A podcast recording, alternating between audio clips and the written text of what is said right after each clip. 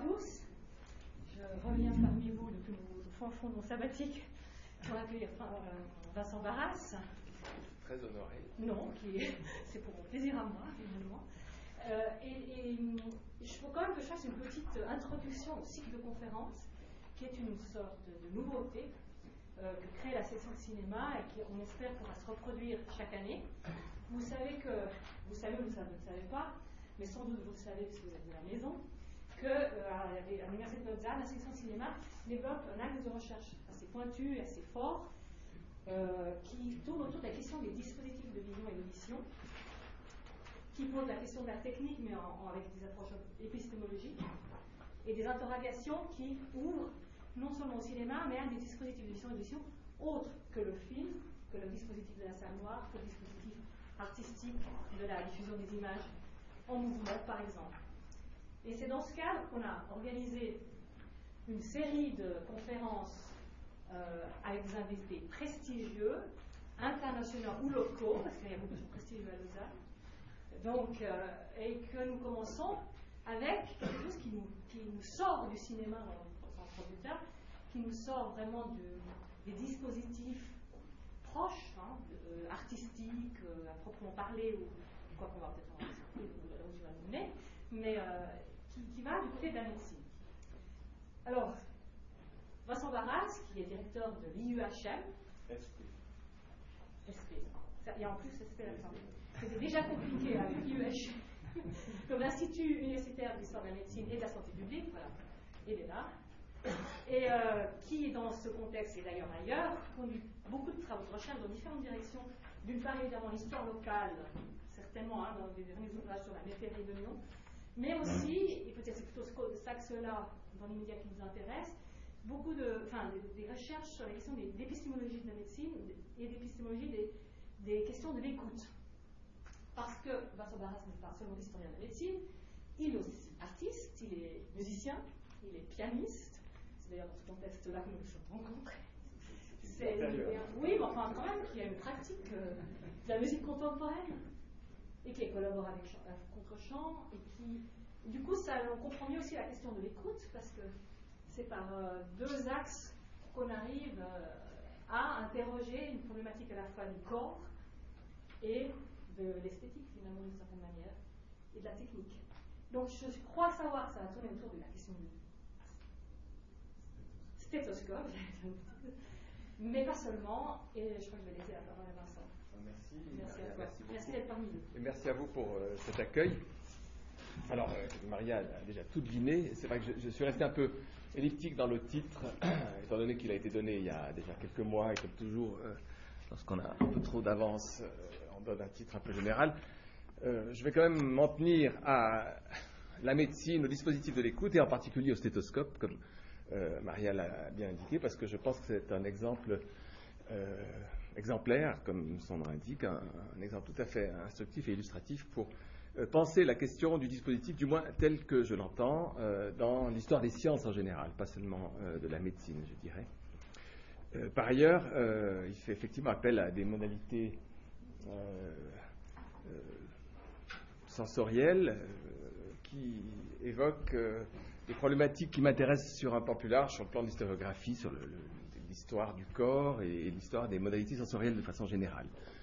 Donc voilà le, cadre général dans lequel je vais placer euh, cet exposé. Et euh, euh, le cadre général, il y a, trois, noms que je vais mentionner. Il y a pour commencer, pour faire un petit hommage à l'esthétique, mais pas seulement parce que je pense qu'il est crucial pour pour la, pensée contemporaine tout court, c'est celui de John Cage qui écrivit un, composa plus exactement, qui écrivit un volume d'écrit euh, euh, en 1961 qui s'appelait Silence, composé en 61, donc somme d'écrits qui, qui, sont bien davantage que des écrits sur la musique. Vous connaissez peut-être le compositeur John Cage, celui qui est connu comme le compositeur John Cage, en réalité, je pense que c'est des écrits qui portent bien plus loin, euh, qui portent sur une anthropologie de l'écoute tout simplement contemporain.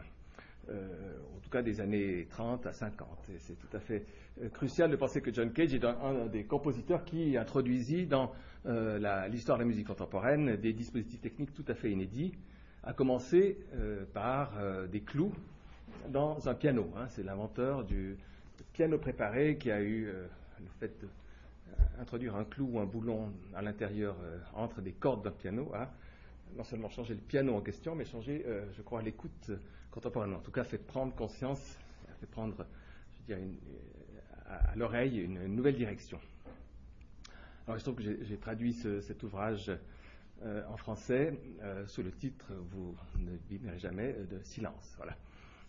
ensuite, le deuxième nom que je mentionnerai, c'est celui d'Alain Corbin comme historien, comme référence historienne, qui est un, historien qui s'est penché sur l'histoire du corps. Il a, il a rédigé avec d'autres auteurs, il a dirigé trois gros volumes parus il y a quelques années, qui s'appellent L'histoire du corps. Et Alain Corbin est parmi les historiens celui qui à mon avis, a mis le mieux euh, l'attention, a attiré davantage l'attention sur la question euh, euh, des sensorialités. Il s'est intéressé à l'histoire de l'odeur, il, a, désigné certains objets de sensorialités comme susceptibles de faire une histoire. Il a fait l'histoire de l'odeur, il a aussi fait l'histoire du son. Il a un ouvrage sur l'anthropologie du son et du bruit dans la France rurale du XIXe siècle, sur les cloches dans les campagnes, qui, avec l'exemple précis, euh, que je viens de vous dire, les cloches dans les campagnes, ouvrent de nouveau l'histoire à un nouvel objet. Et Alain Corbin mérite qu'on le mentionne à cet égard. Et les deux autres auteurs plus récents, dont les productions sont plus récentes à cet égard, sont deux auteurs anglo-saxons, sous l'égide desquels je me place également. Euh, il s'agit de Jonathan Stern et de Veit Erelman, qui sont euh, deux auteurs des universités nord-américaines et qui ont publié l'un en 2003, l'autre en 2010, euh, deux ouvrages, à mon avis, assez cruciaux pour poser les bases euh, du cadre dans lequel j'aimerais me situer, qui est celui des ce qu'on appelle désormais dans le monde anglo-saxon les oral studies. Alors, oral, il faudrait dire aoral, c'est parce qu'en euh, français, il y a ce charme et, cette petite épice supplémentaire de, de l'homonymie de deux euh, euh, oral qui signifie parler par la bouche avec un O ou oral AU qui signifie écouter par, euh, par l'oreille. Alors nous sommes ici dans un dispositif, pour parler en termes chers à ceux qui m'invitent, où l'oral et l'oral sont en jeu. Hein. Je parle, ça sort de ma bouche, vous écoutez ce que je dis, et, tout ça est en soi un dispositif. L'auditoire est un dispositif où les oral studies, avec un O et avec un U, trouvent leur objet. Alors, euh, ces deux auteurs, euh, Stern et Erelman en particulier, au-delà des figures tutélaires euh, par lesquelles j'ai commencé, ont attiré notre attention. Est-ce qu'il n'y a pas moyen d'avoir un tout petit peu plus de lumière ici Mais un tout petit peu. Ah, oh, elle est magnifique. Il faut la montrer. Encore faudrait-il qu'elle fût branchée. Ah, elle ne l'est pas. Elle ne l'est pas. Où est le truc qui l'a.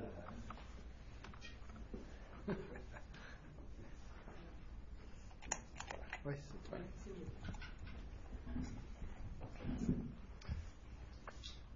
Et elle valait le coup d'être exhibée, n'est-ce pas? Euh, Je reprends mon exposé. Euh, Jonathan Stern et euh, Erelman euh, définissent un peu euh, les dispositifs oraux, AURO, et la question de la technique et de l'oralité avec AU dans les termes suivants.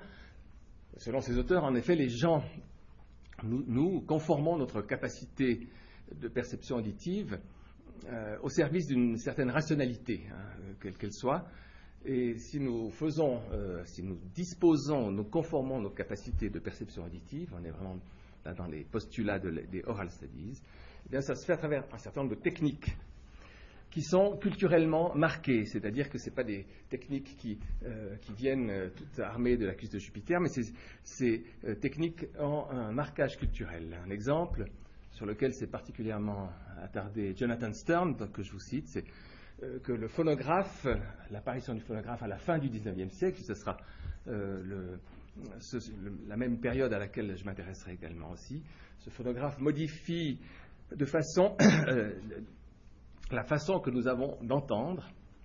Et s'il le fait, c'est parce que les pratiques, les idées, les constructions associées aux technologies de reproduction du son, donc aux phonographes, précèdent les machines, c'est-à-dire qu'elles entourent les machines, elles, ne suivent pas l'apparition. La machine n'entraîne pas une modification d'écoute, c'est plutôt l'inverse qui se produit, ou du moins les choses se passent dans une relation, je dirais, réciproque. donc, voilà qui attire notre attention sur euh, le monde dans lequel les perceptions auditives que nous avons, euh, tel qu'il se produit, tel qu'il modifie ou tel qu'il interagit avec nos modalités ou nos capacités de perception auditive. Hein, c'est au fond euh, poser les bases d'une histoire sociale, d'une construction sociale de la perception auditive. Autrement dit, il faut être attentif aux conditions euh, par, par, lesquels quelque chose, euh, l'objet sonore, soit reconnu, désigné et valorisé comme un objet sonore précisément. Hein. Il n'y a pas d'objet sonore donné avant terme, il faut un certain nombre de conditions euh, complexes par lesquelles quelque chose est reconnu et désigné et valorisé comme un objet audible. Hein. La phrase euh, pour cela, le, paradoxe quasiment euh, confucéen que je pourrais vous citer à, cet égard, c'est euh, de vous poser la question est-ce que la cascade, on va dire, la cascade de Pissevache, que vous connaissez quand vous allez en Valais, est-ce qu'il y a 200 millions d'années, est-ce qu'elle faisait du bruit? À supposer qu'elle ait existé à ce moment-là, je ne suis pas même pas sûr, qu'elle existait, vu les remaniements géologiques, mais posant qu'elle ait existé, faisait-elle du bruit? Hein, C'est une question insoluble, on pourrait aussi bien dire oui ou non. Alors, je dirais que les oral studies sont précisément les, empêcheurs d'entendre en rond, c'est-à-dire ce, type de questions euh, qui mettent l'accent sur le fait que pour que quelque chose soit audible, il faut évidemment quelqu'un qui soit en face, euh, qui soit capable de l'entendre, hein. qui, soit en face et qui soit capable de l'entendre. Voilà, euh, de façon très générale, poser l'argument développé sur de longues pages par Stern et Erelman, que je vous recommande si la question du son, de façon générale, vous intéresse. Et je me tourne maintenant vers le domaine euh, de recherche qui est plus spécifiquement le mien, celui de euh, l'histoire euh, de la médecine et en particulier l'histoire de la clinique. Alors le terme que je choisis n'est pas tout à fait un hasard. L'histoire de la clinique, ça évoque quelqu'un qui est une référence pour vos professeurs, c'est évident, c'est Michel Foucault qui a écrit en 1961 une histoire du regard clinique et euh, qui, qui, était euh, c'était pas sa thèse, c'était son premier livre après sa thèse qui était sur l'histoire de la folie à l'âge classique. Et son le livre auquel je fais allusion s'appelle La naissance de la clinique pour une archéologie du regard médical. Alors, si Michel Foucault est extrêmement important pour l'histoire de la médecine, c'est qu'il met l'accent sur le fait qu'en 1800, le progrès remarqué par tous les historiens avant lui que la médecine se fait n'est pas lié à un développement naturel et comme spontané des connaissances médicales, à l'acuité plus grande du regard, à une meilleure qualité d'observation. Euh, c'est euh, probablement dans cet ouvrage qu'il met en, évidence pour la première fois sa notion d'épistémé, c'est-à-dire qu'il y a comme une, sorte de saut, un seuil euh, qui différencie radicalement l'après 1800, on va dire un peu brutalement, comme comme d'ailleurs euh, le dit assez brutalement Michel Foucault lui-même, l'après 1800, d'avant euh, le 1800, une épistémée nouvelle qui est caractérisée par la prééminence du regard, précisément le regard médical, organisant euh, le, champ du savoir, mais aussi les pratiques et les institutions médicales. Alors, cette question a évidemment été, enfin, disons, la, thèse de Michel Foucault, le, point fort de Michel Foucault a été accepté par l'ensemble euh, des, historiens de la médecine, à mon avis, de façon euh, un, peu trop euh, bouche bée, comme ça, sans trop euh, se préoccuper des complexités que cela pouvait entraîner. au fond, ce faisant, Michel Foucault, et surtout à, la suite, ce n'est pas lui le seul coupable, c'est ce type de réflexion a, entraîné, et pas seulement en histoire de la médecine, mais de façon générale en histoire des sciences, l'idée, la conception qu'il faut peut-être moduler un peu justement que la modernité est caractérisée comme une période oculaire. Hein. C'est vraiment le regard qui organise euh, le savoir et les, nouvelles modalités de la science euh, à partir du 1800 jusqu'à nos jours, ou du moins euh, jusqu'à l'époque où Foucault écrivait son livre. Alors, modernité comme période oculaire, autrement dit privilégiant, et un nombre important de théoriciens, pas seulement des historiens de la médecine, donc, se sont engouffrés dans cette brèche en, essayant de caractériser l'ocularocentrisme de la modernité. Euh, on pense notamment à des gens comme Jonathan Crary, que vous connaissez, vous citez régulièrement dans vos ouvrages, je pense à François Albera ou Maria Tortajada, et sans doute d'autres parmi vous. Et euh, cette question est évidemment, semble aller un peu de soi lorsqu'on est historien des sciences et lorsqu'on voit le régime de preuve habituel auquel est soumis la science aujourd'hui, et je pense, euh, il suffit de penser à, l'importance de l'image dans euh, la façon dont les diagnostics sont posés. Enfin, les diagnostics euh, aujourd'hui en médecine, en clinique en général, mais aussi la preuve par l'image, et vraiment la, preuve passe par l'image dans la grande majorité des, des, dispositifs, ou en tout cas des, spécialités scientifiques, que, ça ait de la chimie et en particulier dans la médecine. Je pense qu'il faut nuancer cette trop grande évidence qui, évidemment, repose sur, le, euh, sur la, notion d'épistémé ocularocentrique contemporaine euh, posée par, par, Foucault. Et euh, c'est en tant qu'intéressé moi-même par, par le son, comme l'a dit Maria, pour, pour des raisons peut-être personnelles, mais enfin, je me suis dit qu'il n'était pas euh, il n'allait peut-être pas de soi que la victoire du visuel soit aussi euh, complète, y compris dans la médecine contemporaine. Et donc je m'intéresse à un objet euh, qui est le corps et à un certain dispositif technique qui organise le corps dans la clinique contemporaine précisément sous d'autres modalités, en tout cas en faisant participer d'autres modalités. Et cet instrument, c'est effectivement le stéthoscope. Alors là aussi, le terme même de stéthoscope extraordinairement ambivalent. Il a été forgé par euh, son inventeur et quelque temps, euh, temps après qu'il l'eut inventé, euh, je parle de Laennec, qui est une référence majeure pour tous les historiens de la médecine. Peut-être que pour les historiens du cinéma, ça ne l'est pas. Pour les historiens de la médecine, c'est une sorte de Eisenstein, je ne sais pas quoi, ou quelque chose comme ça, ou de Méliès, enfin, je ne sais rien.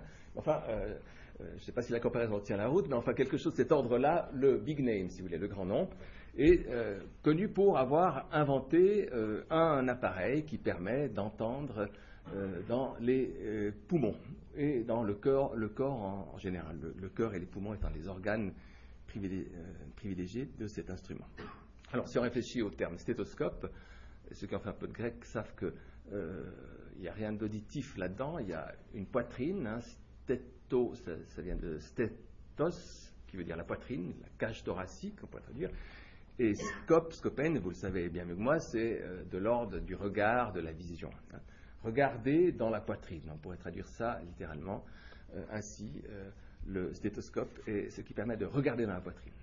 Or, je viens vous parler de dispositifs auditifs, donc je suis en train de me fourvoyer apparemment. Alors, je vais essayer d'aller un peu plus loin dans mon raisonnement avec une série d'images. Là encore, je, je aggrave mon cas puisque je ne vais pas rien vous faire entendre. Euh, j'aurais pu vous faire entendre, mais en général, et là on est bien dans le domaine de l'ocularocentrisme, je connais très peu de, de cette université en général, pas seulement de la section cinéma, où, l'appareil sonore est de qualité suffisante. Hein. Vous avez remarqué ça Il y en a quand même ici. Ah bon, alors, ah bah, alors je m'excuse, je ne savais pas qu'en cinéma on s'occupait aussi bien. enfin, j'aurais pu apporter un CD. Cela dit, euh, il est extrêmement difficile d'obtenir de bons enregistrements de ceux que je vous montrerai par des images euh, plutôt que par des sons. Ce qui, doit aussi nous euh, euh, faire réfléchir en, soi. Voici, donc, pour s'intéresser au corps comme objet sonore, ce qui est mon but, et aux poumons en particulier comme partie de cet objet sonore qu'est le corps, alors il faut, et je vais y aller très rapidement, commencer par, mais il faut que vous voyez quelque chose, voilà, il faut que euh, y aller par la construction d'un objet. L'organe poumon n'est pas un objet qui se donne spontanément. Hein. le corps a une histoire et les organes du corps ont une histoire. Hein. Les poumons que vous avez ont une histoire. Il n'existe pas, euh, euh, en réalité, il n'existe pas avant le 18e ou le 19e siècle. avant, ce qui existe, c'est le poumon et non pas les poumons, petite nuance, mais importante.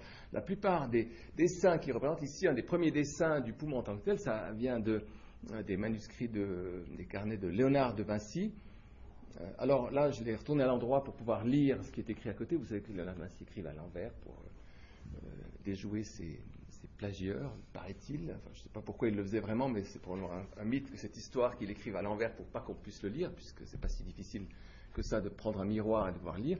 Il se trouve que là, je l'ai retourné, mais vous avez quand même euh, l'image d'un poumon euh, dans sa cage thoracique. C'est euh, plutôt anecdotique, mais c'est pour montrer qu'effectivement, l'époque moderne, je parle d'avant le 19e siècle, a de la peine à distinguer ou ne tente pas de distinguer, n'est pas préoccupé par la distinction de deux organes séparés constituant les deux poumons. Ici, une figure du 19e siècle, les choses apparaissent peut-être un peu plus euh, évidente. Euh, il s'agit de Malpighi, peu importe son nom. Et euh, ici, par exemple, une planche qui est très fréquemment reproduite au XVIIIe siècle, où en réalité, ce qui est reproduit, ce n'est pas tellement un ni deux poumons, c'est un ensemble cœur-poumon. Ce que l'époque moderne distingue encore mal, c'est le poumon ou les poumons du cœur. N'importe quel étudiant en médecine débutant de deuxième année, on va dire peut-être pas de première année, mais deuxième année, vous dira nous avons deux poumons et un cœur. C'est quelque chose qui, est, qui fait partie du sens commun de l'anatomie contemporaine. Ça n'est pas du sens commun de l'anatomie du XVIIIe siècle. Hein. Donc, ce qui nous paraît le plus évident, le corps, la chose la plus naturelle, en soi, elle a une histoire. Il y a une construction de cette euh, conception euh, des organes internes qui se trouvent en particulier dans la poitrine. Stétos, qui est concerné précisément par euh, l'objet technique dont je vais vous parler tout à l'heure. Et euh, le siècle du poumon, c'est-à-dire euh, plutôt des poumons, de la distinction entre poumon droit et, poumon gauche, et, le 19e siècle, ici illustré par euh, des images assez extraordinaires tirées, coloriées à la main sur un fond de gravure imprimée dans un des traités d'anatomopathologie du 19e siècle. Un autre bout de poumon, c'est plutôt anecdotique, mais c'est pour vous montrer que le poumon, ou les poumons, avant qu'ils se constituent comme objet sonore digne d'attention et digne d'écoute, il faut d'abord qu'ils se constituent comme objet tout court. ça n'est pas, il y a une histoire dans cela. Donc retenez uniquement cela de cette constitution. Alors euh, de, cette, euh, de, cette, série de diapositives. Et, ils ont une histoire qui est évidemment euh, liée pas seulement au fait qu'ils existent dans, l'absolu, mais c'est qu'ils sont incarnés dans des corps, et en particulier des corps malades, et des corps malades dans un siècle particulier. Et en l'occurrence, le siècle particulier, c'est le 19e, et c'est le siècle qui représente des corps de ce type-là.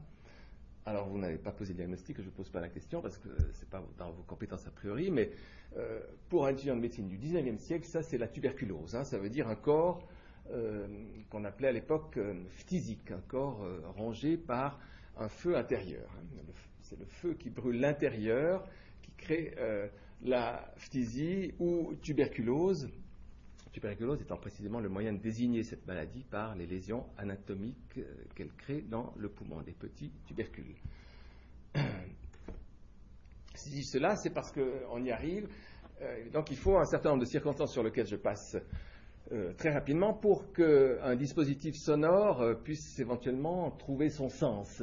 Ici, vous avez une des premières illustrations. En réalité, la peinture est, tardive, mais elle représente une scène qui se serait passée en 1816.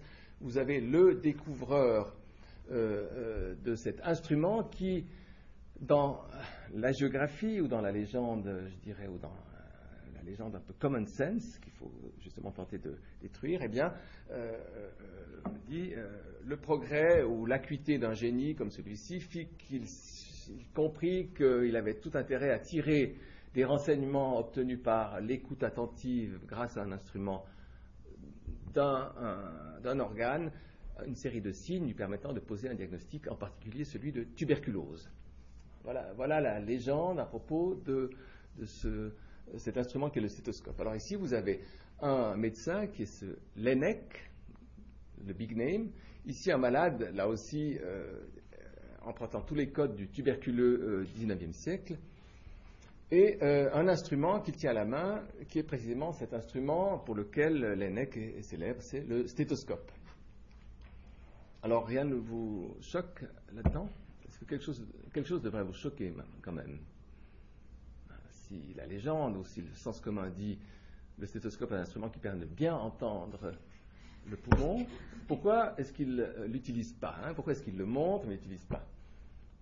Vous êtes d'accord que c'est un peu paradoxal et je m'étonne qu'aucun historien de la médecine n'ait relevé ce, paradoxe euh, a priori. Enfin, y a, sans doute, je n'ai pas fait une étude iconographique précise, peut-être que des historiens de l'art pourraient euh, m'aider. Je soupçonne qu'effectivement le,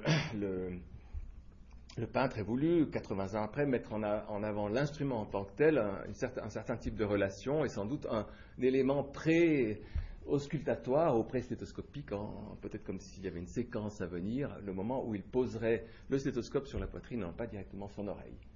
Ça, c'est une hypothèse, mais un peu tordue, un peu compliquée. Toujours est-il que c'est l'instrument qui célèbre l'invention du stéthoscope dans les histoires de la médecine et qu'on n'aurait pas le fait que cet instrument ne sert à rien. En tout cas, euh, à faire joli euh, sur, l'image, mais à rien de plus dans, ce dispositif-là. Euh, voilà ce que c'est que cet instrument. Ici, je tire cela de l'image du traité sur l'auscultation pulmonaire. Alors, l'auscultation, encore un terme qui vient du latin cette fois-ci, ça vient de l'écoute, auscultare et écouter, terme euh, euh, que aujourd'hui encore dans certaines contrées, dans le canton de Vaud en particulier et dans certains endroits, euh, je n'ai pas fait une cartographie précise, a une signification plus étendue, ça veut dire examiner. Hein. Une infirmière ou un médecin dit j'ausculte un patient, ici j'ai remarqué ça dans le de Vaud parce que c'est différent à Genève où j'ai fait mes études de médecine. Euh, donc il y a des différences locales étonnantes, des fois entre Genève et Lausanne, en tout cas celle-ci. Euh, euh, un médecin ici ou un infirmier qui dit j'ausculte, il, peut très bien prendre le pouls ou, tâter quelques parties du corps, il n'utilise pas nécessairement le stéthoscope. Donc il y a une sorte de métonymie, l'auscultation devenant le geste qui désigne l'ensemble des moyens d'examiner le corps, y compris par la vue, par le toucher, voire, le goût, l'odorat. Hein.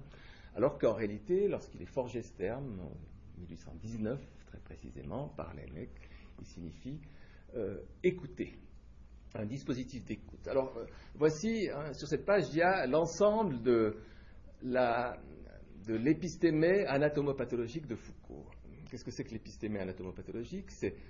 Ce regard que décrit Foucault dans son ouvrage, c'est celui qui permet euh, au fond, au médecin, c'est un, dispositif particulier de regard qui permet au médecin ayant observé une lésion, ici une lésion pulmonaire, assez peu réaliste, je dois dire, sans doute représentant une tuberculose, en tout cas, si l'on a encore les mecs, c'est pas comme ça qu'un médecin aujourd'hui verrait une tuberculose ou décrire une tuberculose, c'est donc une image que le médecin doit se faire au moment de l'anatomopathologie, au moment où le patient est décédé, sur la table d'autopsie, il doit observer une lésion, et cette lésion, l'ayant observée, il doit la rapporter à ce qu'il peut tirer comme indication sur le corps vivant. Il doit faire une sorte d'aller-retour entre le corps mort et le corps vivant. Voilà le paradigme anatomopathologique sur lequel Foucault a attiré notre attention comme épistémologue et historien de la médecine.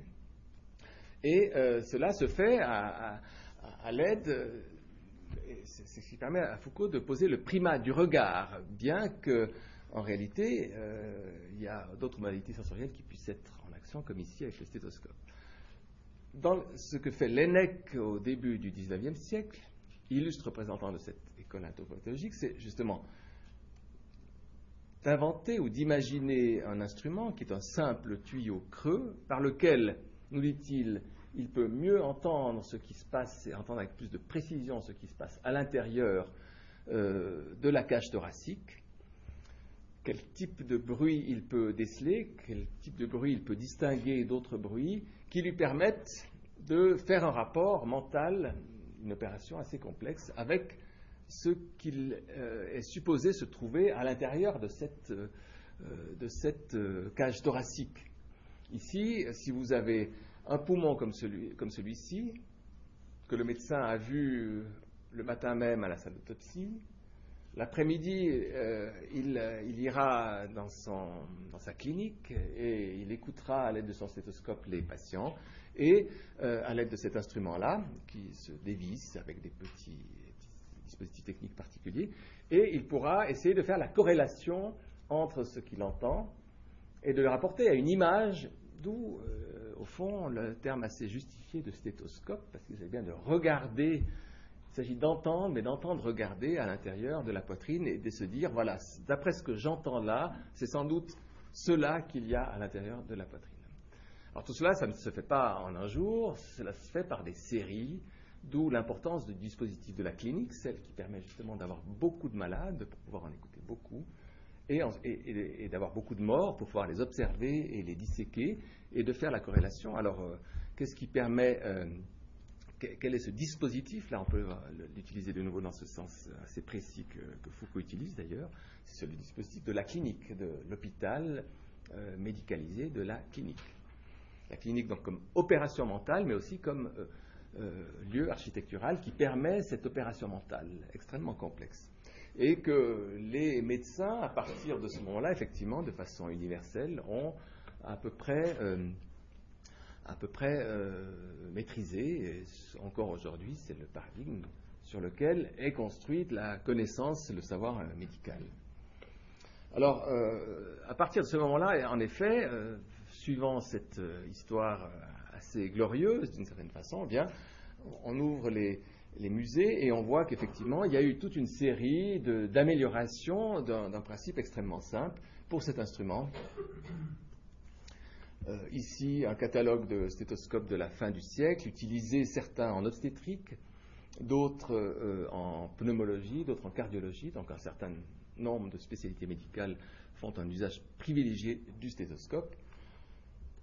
Il y en a pour tous les goûts et pour toutes les couleurs. Un, changement important dans la technique est apporté euh, dans, le troisième tiers du XIXe siècle, au moment où on invente, euh, où on substitue au tuyau euh, de bois le, tuyau en caoutchouc ou les, des systèmes bioculaires là pour mettre les écouteurs dans les deux oreilles, un petit peu comme les iPods contemporains.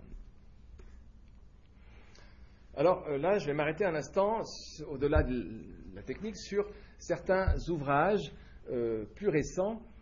Il se trouve que les historiens de la, médecine, comme tous les autres, sont un peu paresseux. Une fois qu'ils ont admis que la découverte a été faite, la question de la suite euh, ne les intéresse plus. Et j'ai eu la curiosité d'ouvrir un ouvrage du début du XXe siècle.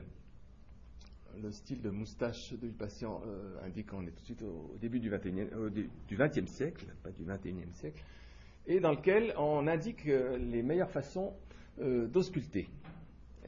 Euh, l'ouvrage en question est celui de Sergent, un, médecin un mandarin français assez connu à l'époque, et vous trouvez ce type d'illustration dans différents ouvrages de clinique euh, très bavardes du début du XXe siècle. Là, vous avez un ouvrage de, clinique médicale qui fait plus de 2000 pages, hein, donc c'est des, énormes traités dans lequel on trouve ce type d'illustration. Je, je m'étonne un peu de voir dans ces illustrations le fait qu'en 1910, au moment où le stéthoscope semble avoir euh, dominé, si on suit l'idée de l'épistémée foucaldienne et du paradigme anatomopathologique, eh bien tout le monde devrait l'utiliser.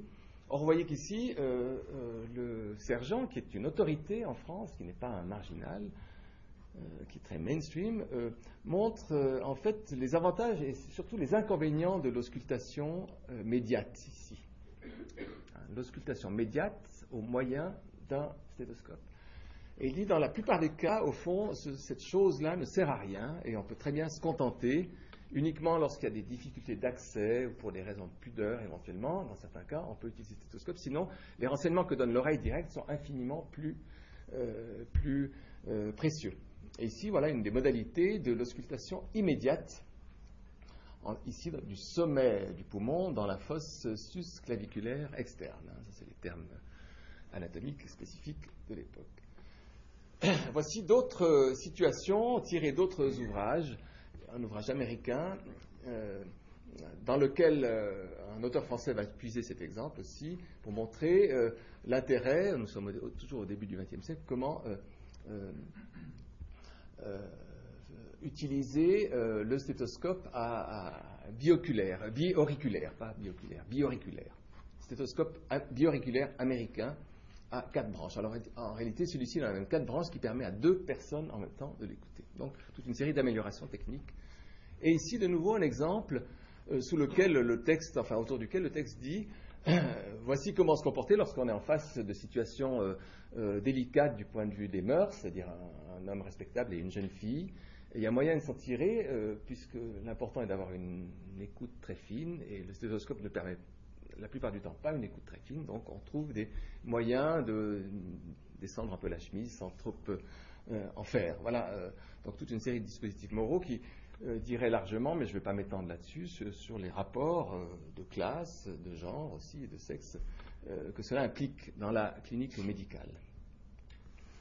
Alors, je suis donc tombé, et je n'ai pas de réponse encore très satisfaisante, sur cette espèce d'objet qui semble être controversé, qui est le stéthoscope, au début du XXe siècle, au moment où certains, et non des moindres, les grands patrons des cliniques parisiennes, disent euh, que l'auscultation médiate est en général inférieure à l'auscultation immédiate. Hein. Donc, euh, le grand nom, euh, l'ENEC, tremble un peu sur ses bases, et, la question de, l'instrument, du médium en l'occurrence, de ce simple tube de bois ou, de caoutchouc, n'apparaît pas euh, d'une utilité évidente à peu près 100 ans après qu'il a été euh, mis en pratique. une deuxième controverse aussi autour de cette opération très simple, c'est l'origine du bruit. Qu'est-ce qu'on entend et d'où ça vient? Qu'est-ce qui fait du bruit lorsqu'on écoute avec ou sans télescope à l'intérieur de la cage thoracique?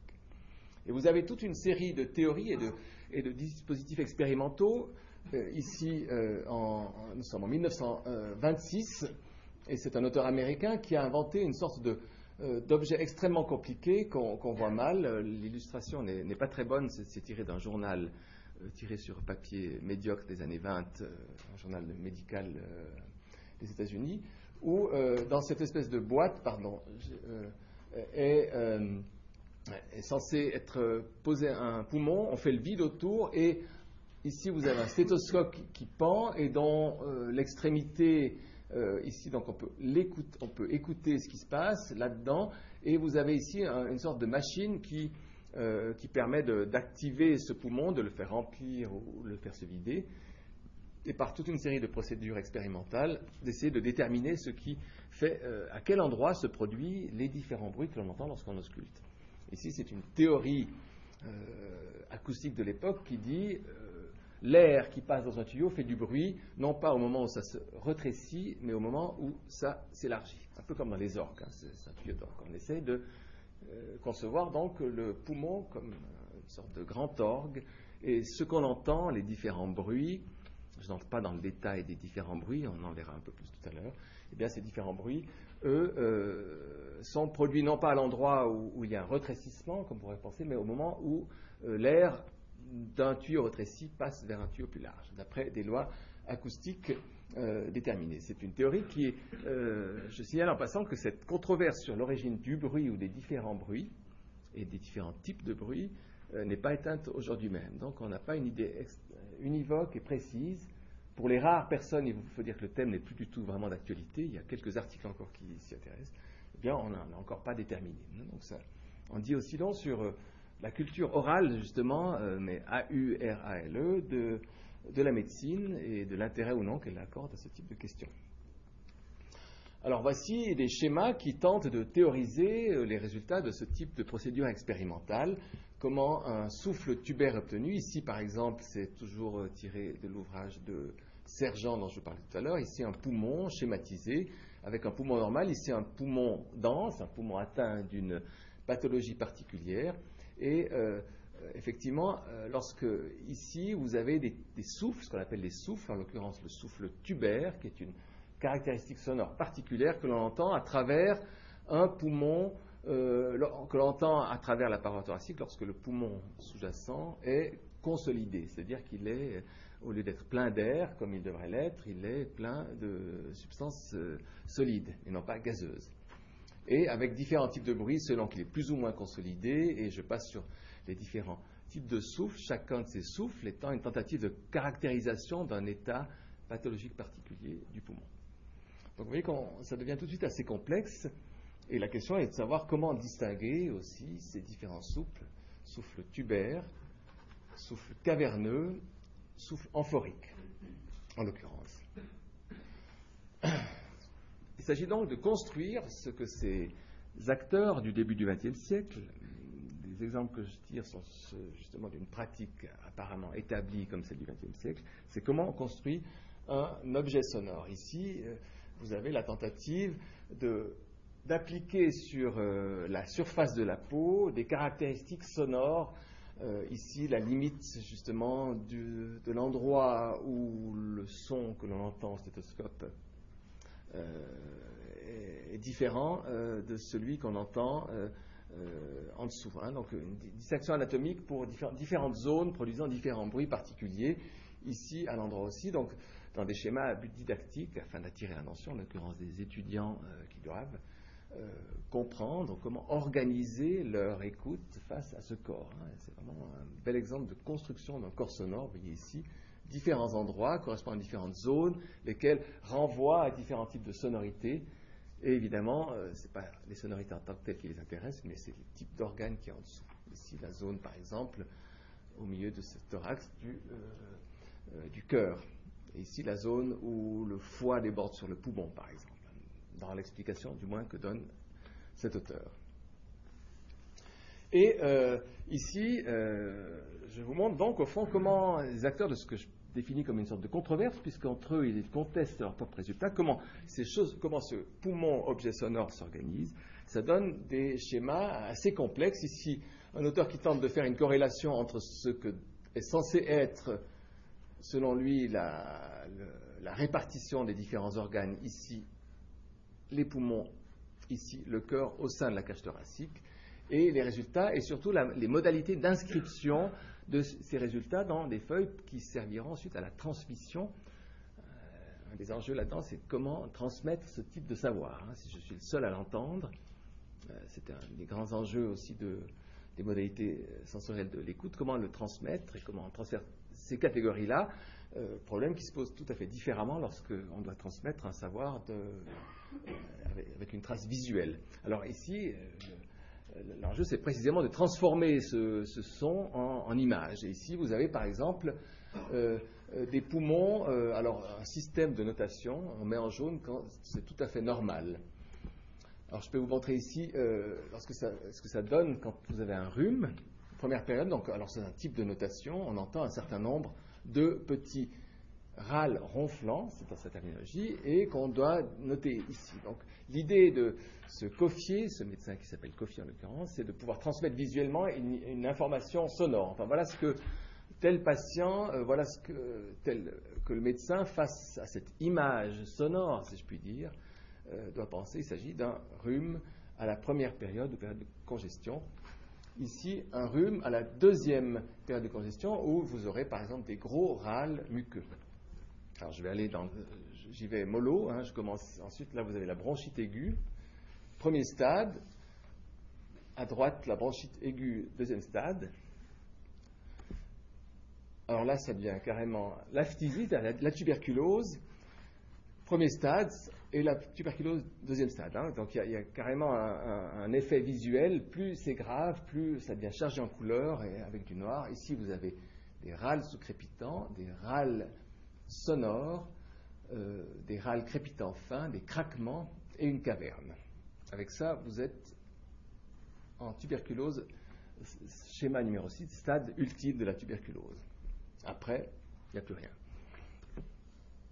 Ici, d'autres, je passe rapidement sur ces différents systèmes pour vous montrer que, en réalité, ce qui est en jeu à l'époque, c'est comment noter, comment euh, construire un savoir qui soit transmissible et qui soit reproductible surtout. Et c'est un enjeu, et j'ai découvert effectivement dans la littérature médicale, souvent dans des, revues assez spécialisées, euh, qu'apparemment plus personne n'a beaucoup ouvert depuis, hein, une littérature énorme, un, système de notation tout à fait euh, Floride pour essayer de décrire la meilleure façon et la façon la plus efficace de transmettre ce type de savoir, avec aucun schéma qui d'ailleurs euh, ne s'établira durablement. la controverse, en quelque sorte, a perduré, elle, n'a jamais été réglée, pour autant que je sache.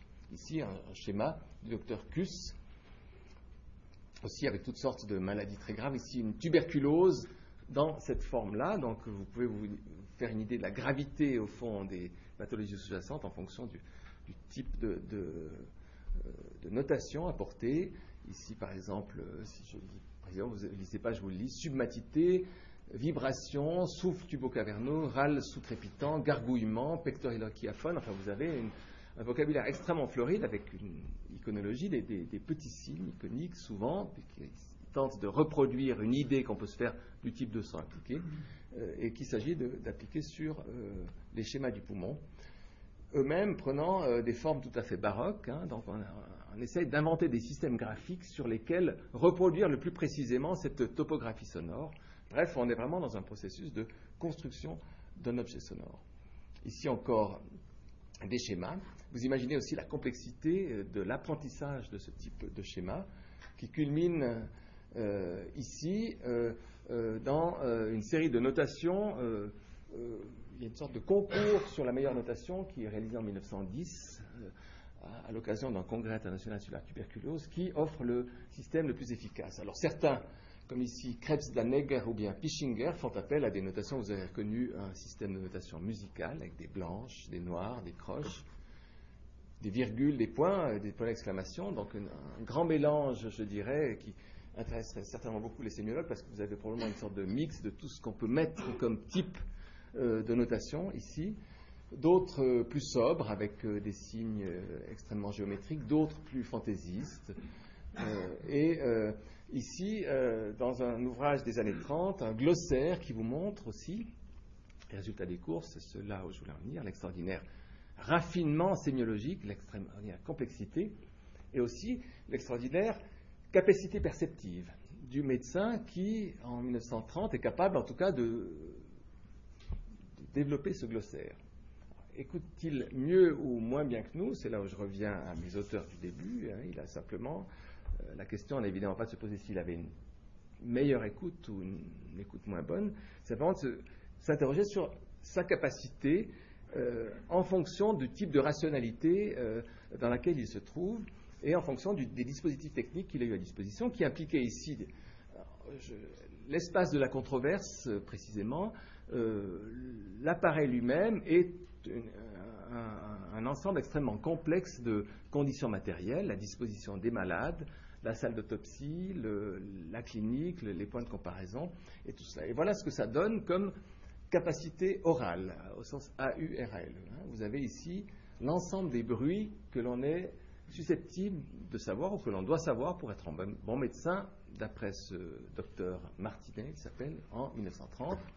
Vous avez, la bronchophonie, le bruit des reins, le bruit de fluctuation thoracique ou de succussion hippocratique, le bruit de peau fêlée, le craquement, l'égophonie, l'expiration prolongée, le frottement pleural, la pectoriloquie, la pectoriloquie aphone, les râles caverneux, les râles crépitants, les râles ronflants, les râles sibilants, les râles sous-crépitants, râles muqueux, râles bronchiques humides, la respiration tubaire, la respiration de Shenstock, la respiration puérile. C'est pas fini. Euh, j'ai manqué les autres, peu importe, vous avez encore deux pages comme ça. J'ai essayé de, faire l'exercice de distinguer euh, ces différents bruits. Euh, moi-même, lorsque j'ai fait des études de médecine il y a une trentaine d'années, euh, on en avait une dizaine à disposition. Aujourd'hui, on apprend quatre ou cinq bruits fondamentaux. Donc il y a une sorte d'extraordinaire réduction depuis 1930 jusqu'à aujourd'hui du glossaire. De, de, nouveau, faire l'histoire de de l'oralité et de ce type de dispositif, c'est aussi faire l'histoire non seulement du développement de ces dispositifs, mais également de leur disparition. Ici, la disparition d'un type de capacité perceptive, de perception auditive singulier. Euh, j'ai également interrogé euh, différentes personnes autour de moi, des pneumologues. il se trouve que mon père était pneumologue, c'est une des raisons pour lesquelles je m'intéresse aussi à ces questions, il y a un petit aspect biographique là-dedans. Et, mon père, comme pneumologue, avait encore ce lexique à peu près à disposition. Il a appris la médecine à la fin des années 40. Et il avait euh, à, son. Était directeur d'un sanatorium dans lequel les malades atteints de tuberculose et toutes sortes de maladies pulmonaires euh, passaient de longs mois. Il avait donc euh, à sa disposition un dispositif précisément qui lui permettait d'affiner ce qu'il avait encore entendu de ses maîtres. Donc, après, la génération suivante, je pense que j'ai éprouvé moi-même, et je sais qu'il y a eu une sorte de coupure dans la mesure, et sur coupure, ou en tout cas diminution d'un intérêt, un changement sans doute dans, euh, cette, dans la qualité de cette modalité sensorielle qui est euh, le corps sonore, ou du moins le poumon sonore. Je n'ai pas de solution pour le moment, je me constate d'enregistrer ce fait. Je constate aussi, ou je me contente de dire, il importe, comme historien, non seulement d'être attentif au développement des techniques et, de ce type de dispositifs scientifiques, mais aussi euh, à leur éventuelle disparition ou leur éventuelle transformation dans d'autres espaces. Alors, ici, euh, voici la situation classique euh, des.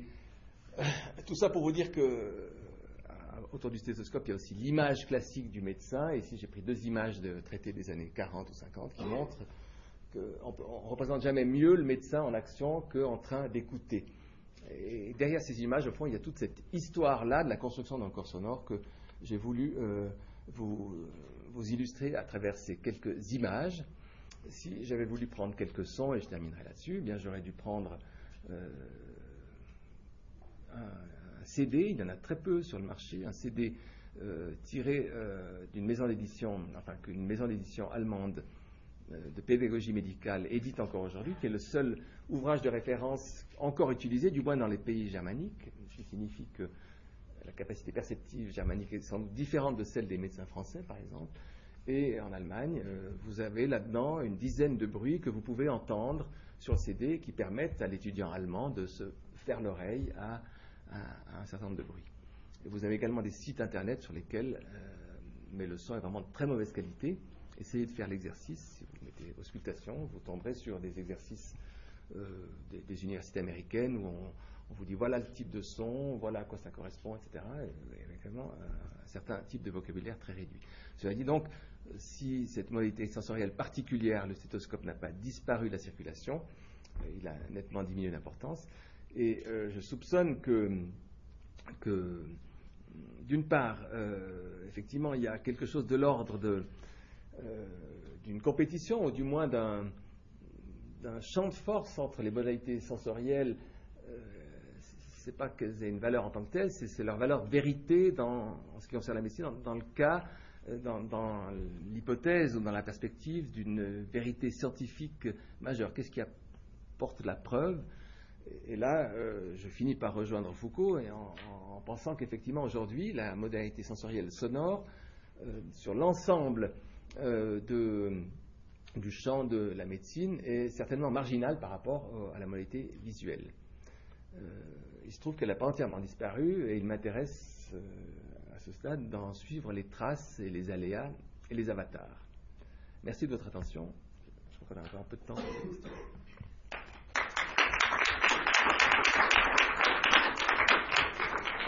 Merci Vincent, c'était passionnant.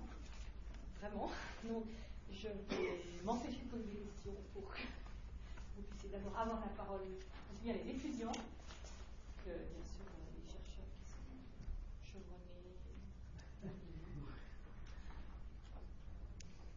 Il faut juste, il y a une petite contrainte temporelle. Vincent. Oui. Tu, quand on arrête, tu dois prendre le train de 56 De 42. De 42, moi aussi. Euh, Donc, on arrête à 10. On arrête.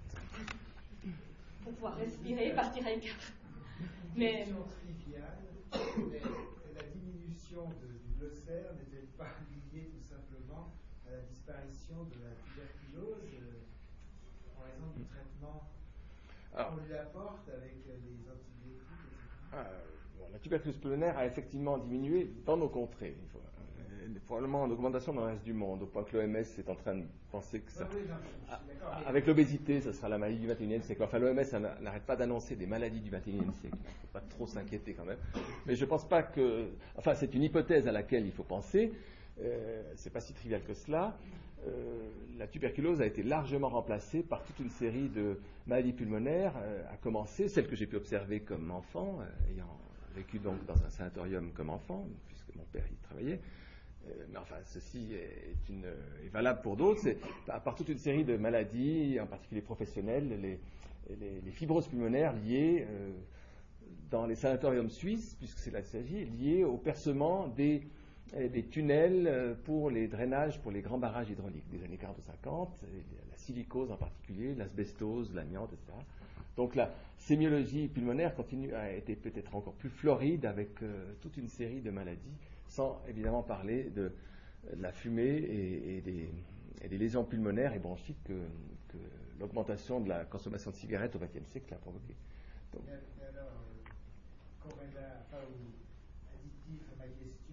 que ces autres affections, comment dire, génèrent le même type de, de phénomène sonore pour être repéré Est-ce que la visualisation par la radioscopie, etc., euh, ne, permet pas mieux, par exemple, de faire la silicone des mineurs, etc., que, que, que l'écoute? Est-ce que l'écoute n'était pas liée à des types d'affections dont la tuberculose est peut-être le. Oui, le, le, parangon.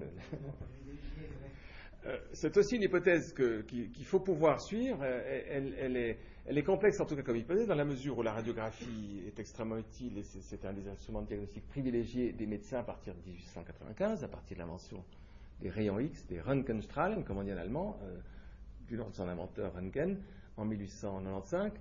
Et euh, vous avez des traités entiers qui essaient de faire la corrélation entre radiologie et trouvailles euh, d'auscultation, notamment ici par un médecin de l'ESIN, tout à fait intéressant, du nom de Burnand, dans les années 30. Donc il y a 30 ou 40 ou 50 ans au moins pendant lesquels les deux modalités coexistent sans que euh, l'une puisse expliquer le déclin de l'autre, en tout cas de façon aussi directe, hein, puisque coexistence. Euh, justement, je pense que la, question est beaucoup plus complexe que simplement des, causalités, je dirais, matérielles. On a trouvé mieux, donc on fait différemment. Je pense que c'est vraiment lié à des questions de, régime d'objectivation euh, euh, qui sont euh, et d'autres configurations, je dirais, qui sont là des configurations sociales assez complexes dans, les différentes spécialités médicales, par exemple, l'importance majeure de la radiographie, par exemple, pour des raisons pas seulement de meilleure efficacité, mais aussi de, d'économie euh, interne à la médecine ou autre. Je pense que les facteurs sont été beaucoup plus complexes que simplement des questions de, rationalité évidente. Euh, l'histoire, en tout cas, le prouve. On aurait pu penser que la radiographie abolisse dès, dès son apparition, il y a plus de 100 ans, l'usage du stéthoscope. Il n'en a rien été pendant 40 ou 50 ans, en tout cas.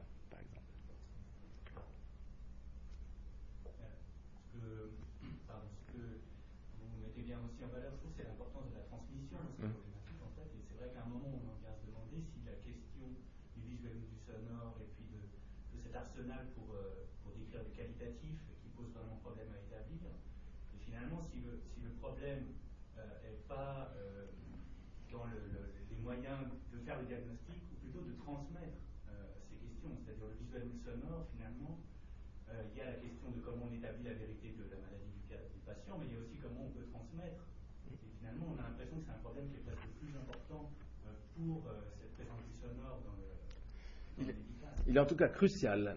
Il est absolument crucial, et je crois que vous avez raison de souligner la question de l'histoire, la transmission. Je pense qu'il est absolument crucial là-dedans. Pour moi, je relis ça, au fond, à, des modifications ou des changements, euh, parfois imperceptibles, parfois peut-être brutaux, dans, dans, euh, ce qui est accepté comme euh, rationnel. Est-ce que il est, est-ce que le nom même, euh, râle crépitant fin ou souffle amphorique, euh, est acceptable dans un type de rationalité particulier. Alors, il est peut-être acceptable pour moi tout seul dans mon fort intérieur comme médecin face à mon malade. Dès qu'il s'agit de le transmettre, il devient moins acceptable. Il faut que je le caractérise différemment.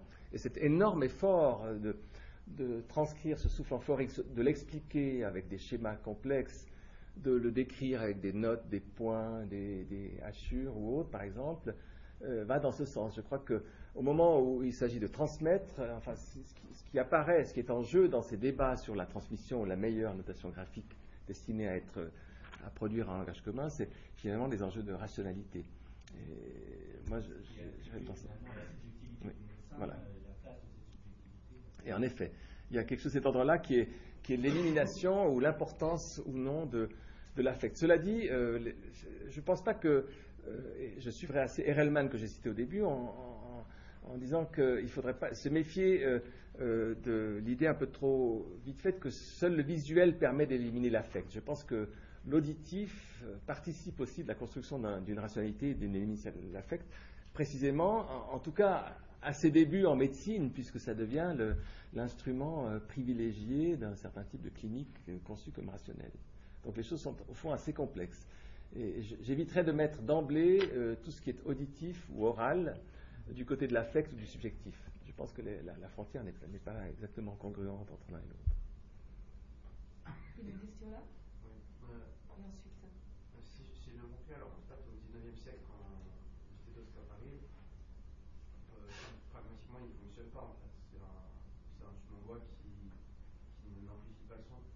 Je me demandais comment un dispositif comme ça avait pu se bâtir sur quelque chose qui au départ n'a pas intérêt dans son c'est une très bonne question, je n'ai pas de réponse là-dessus. Je travaille précisément là-dessus. Disons, je ne pense pas qu'il n'ait aucun effet, je pense qu'il a un effet, mais que c'est un effet controversé. C'est-à-dire que euh, vous pouvez vous faire vous-même l'expérience. On entend différemment à travers un tuyau que sans tuyau, c'est sûr. Quant à savoir si on entend mieux ou moins bien, that is the question. Du coup, c'est le système de valeurs qui entre en jeu à ce moment-là. Et quel type de valeurs interviennent? Alors, je pense que selon, d'une part, les usages locaux, euh, selon les écoles, selon les endroits et selon peut-être aussi des pathologies ou des, styles différents, eh bien, ça peut être valorisé positivement ou négativement. En tout cas, je suis surpris et il n'y a pas d'études très claires sur l'usage réel au lit du malade du stéthoscope au XIXe siècle. Euh, on, on, accepte, on semble accepter, en tout cas comme historien aujourd'hui, ou les gens qui pensent à ça, comme cela comme une sorte d'évidence il suffit d'ouvrir un ouvrage du début du XXe siècle pour se rendre compte que tel n'est pas le cas. Il se trouve quand même que c'est quand même assez, c'est quand même assez intéressant que ce soit un dispositif technique même très simple qui, dès l'origine, semble marquer la différence, puisque tout le monde, en tout cas, il fait l'unanimité dès le début en tant que découverte importante. Alors je ne dis pas que c'est une découverte importante, je dis que c'est reconnu comme une découverte importante pratiquement dès le début, en 1822-23. Des Américains viennent déjà à Paris pour suivre l'enseignement de l'ENEC, puisqu'il est considéré comme euh, euh, crucial. Donc il y a une sorte d'écho formidable, très rapide, donc qui fait l'effet d'une découverte. D'ailleurs, je crois que c'est valable à peu près pour toute découverte scientifique. Ce n'est pas la découverte en tant que telle, mais le fait qu'elle soit reconnue comme telle qui compte comme découverte scientifique. On pourrait dire. La phrase dans la, dans la peinture que vous avez montrée, où on montre une découverte et puis en fait, euh, on oui. n'utilise pas. Donc, ah. Je me suis dit peut-être que c'est parce que euh, dans, le, dans un milieu médical, pour ça, on essaye de faire un instrument pour chaque tâche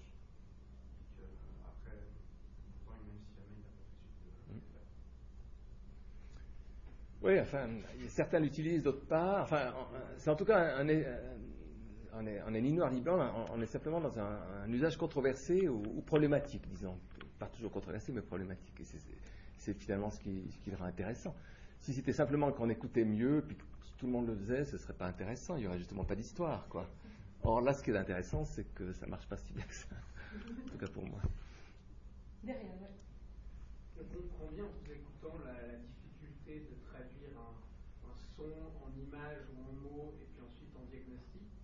Mais alors, je ne comprends pas pourquoi l'arrivée de techniques euh, précises d'enregistrement qui permettraient, tout d'un coup, je ne sais pas à partir exactement de quelle année, mais technologiquement, c'est certain que ça doit être possible, mm. d'associer un son directement à un diagnostic sans plus avoir besoin de passer par, euh, euh bah, à l'aide d'un enregistrement, d'avoir telle piste, c'est tel diagnostic. Pourquoi ça n'a pas relancé absolument le, la place stéthoscope, ou en tout ça C'est aussi une énigme. Bon, alors j'ai quelques exemples que je ne vous ai pas montrés. Voilà, par exemple ici, des dispositifs plus récents où effectivement euh, on s'est lancé dans l'exploration avec la stereo tape recorder, vous voyez.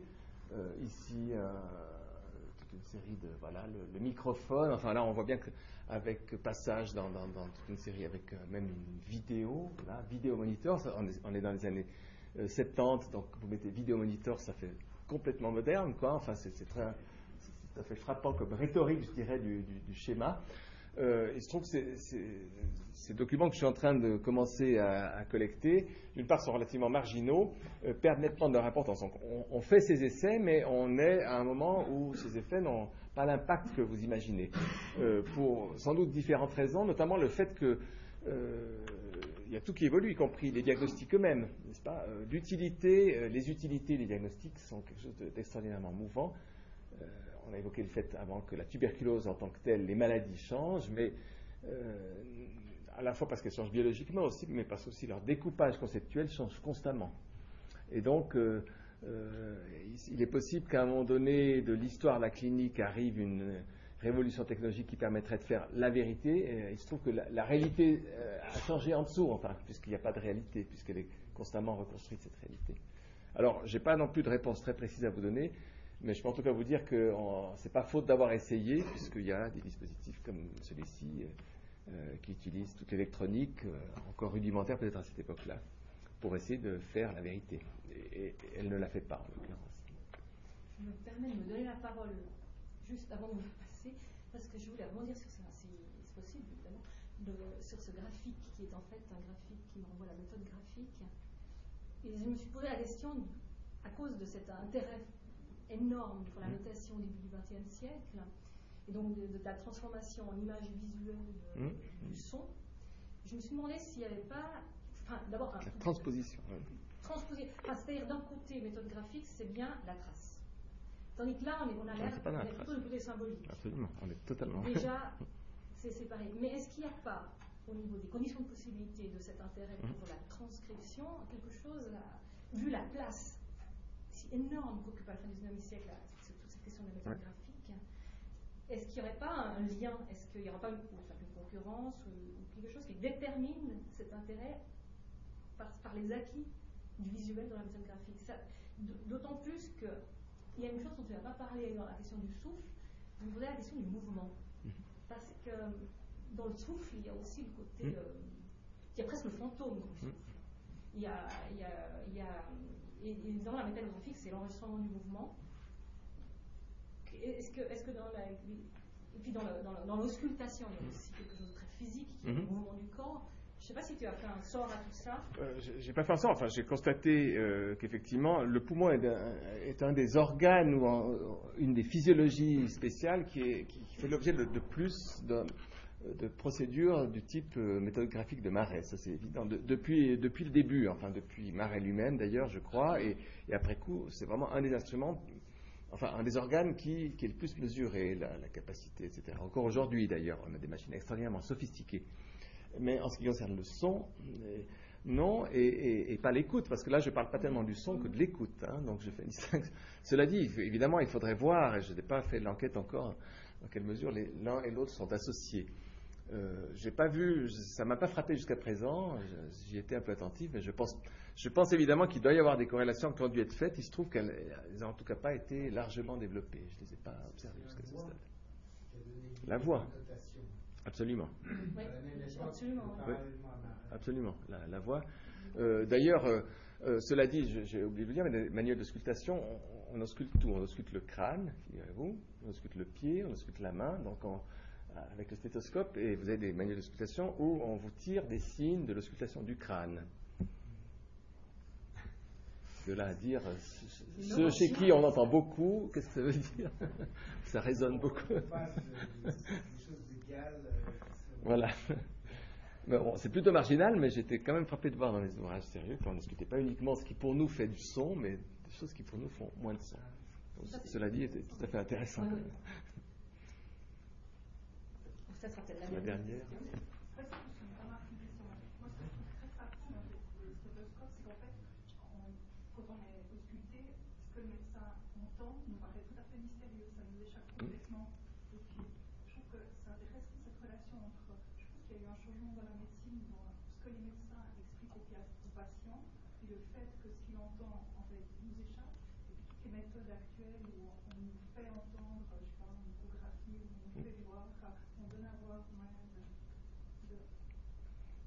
On donne un peu à entendre aujourd'hui. Enfin, mais ce qu'on donne à entendre aujourd'hui, c'est effectivement l'échographie. Il y a le domaine obstétrical où la question du, euh, son est tout à fait cruciale.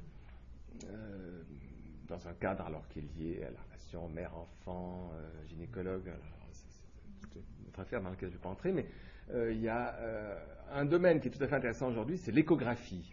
Où, on est, pas les idées très claires. Enfin, l'échographie, c'est une sorte de transcription c'est des ultrasons, donc il y a du son là-dedans, mais c'est un ultrason, donc je ne sais pas exactement dans quel domaine on est. Et l'utilisation qu'en font les médecins, notamment pour le cœur, euh, c'est des images, effectivement, mais des images qui sont doublées de son, parce qu'elles sont amplifiées, où il y a des systèmes de transcription de cette image en son. Et, je me suis promis d'étudier. Voilà, mais cette image euh, qu'on voit est également, enfin, l'ultrason fabrique une image. Comme un radar, c'est le principe du radar. Donc ce n'est pas un son qu'on entend en réalité, qui, est transformé pour qu'on... Mais cela dit, on le transforme pour aussi l'entendre, parce que l'image est doublée d'un son. Euh, toute toutes les, futures mères parmi vous, enfin, celles qui ont été futures mères un jour, ont passé en échographie, d'autres aussi pour d'autres pathologies, enfin, d'autres pathologies que la grossesse, eh bien, euh, eh bien, vous avez, euh, vous avez entendu en même temps que vu, euh, et il y a un couplage son-audition que, que, je trouve une citation tout à fait intéressante, un peu mixte, sur un objet qui, a priori, n'est pas du son, qui est de l'ultrason. C'est pas la même chose. Donc là, le, son n'existe pas en tant que tel, il existe, c'est le principe de la cascade de Pisvage, c'est quand on l'entend, enfin, quand il y a quelqu'un pour l'entendre. Là-dedans, il ne faut pas oublier que ce son-là, celui dont on parle, c'est celui qu'on entend. Donc, hein, pour dire la méthode graphique, ça rend pas compte, ou, de façon qu'il faudrait investiguer un peu plus longuement, de l'écoute que celui, euh, qui, de celui qui perçoit le souffle, par exemple. Et, ça, cette expérience-là est, tout à fait cruciale. Donc, le, comme de même qu'il y a un regardeur ou un spectateur, il y a un auditeur au sens fort du terme signale en passant qu'il y a une série de, très bons ouvrages sur euh, l'auditeur, enfin sans doute certains parmi vous le savez aussi bien que moi, sinon mieux, euh, qui est devenu en musicologie contemporaine, euh, la question de l'auditeur commence enfin à, agiter les esprits des musicologues et se rendre compte que ce n'est pas seulement des partitions ou des compositeurs ou, des instrumentistes, mais aussi des, gens qui écoutent, enfin que l'histoire de la réception atteint enfin la musicologie. Alors, on est contraint là. Oui. c'est un grand regret parce que je peux oui. dire sur le tableau. Ah oui. Présenter la NF parce qu'il y, a une chose qui est frappante, c'est qu'il regarde hors champ. Oui. Euh, son regard. il ne peut pas être en train d'écouter puisqu'il présente son, présente son instrument. Et on a presque l'impression qu'il met l'oreille sur le, sur le flanc du malade. il met, il met l'oreille sur le flanc du malade. Oui, ça, ça a l'air un peu. Oui, un peu décalé. Mais il fait une auscultation immédiate. Mais la question du regard est tout à fait cruciale. Alors, euh, je sais qu'il y a certains qui se sont. Euh, parce qu'effectivement, le, scope, il est là, en fait. Il est, il est, le stéthoscope, il est là, en fait. Il n'est pas tellement là. Le malade, lui, est une espèce de, de sans regard. il y a quelque chose qui se joue, il y a une dramatisation. Au regard, c'est tout à fait intéressant. L'instrument ressemble beaucoup à un objet optique. Hmm. Oui, oui, c'est une longue vue. C'est une longue vue avant d'être stéthoscope pour le commandement. J'en vissais d'ailleurs. Alors, je remercie Vincent Barras d'être euh, venu parmi nous nous proposer un c'est intéressant. Euh, enfin, on n'a pas fini de, de, discuter ensemble de toute façon. Euh, on se revoit pour la prochaine conférence, je ne sais plus quelle date, le 25 mars. Ce sera Elie During qui va nous parler des dispositifs bergsoniens. Donc, Merci à tous.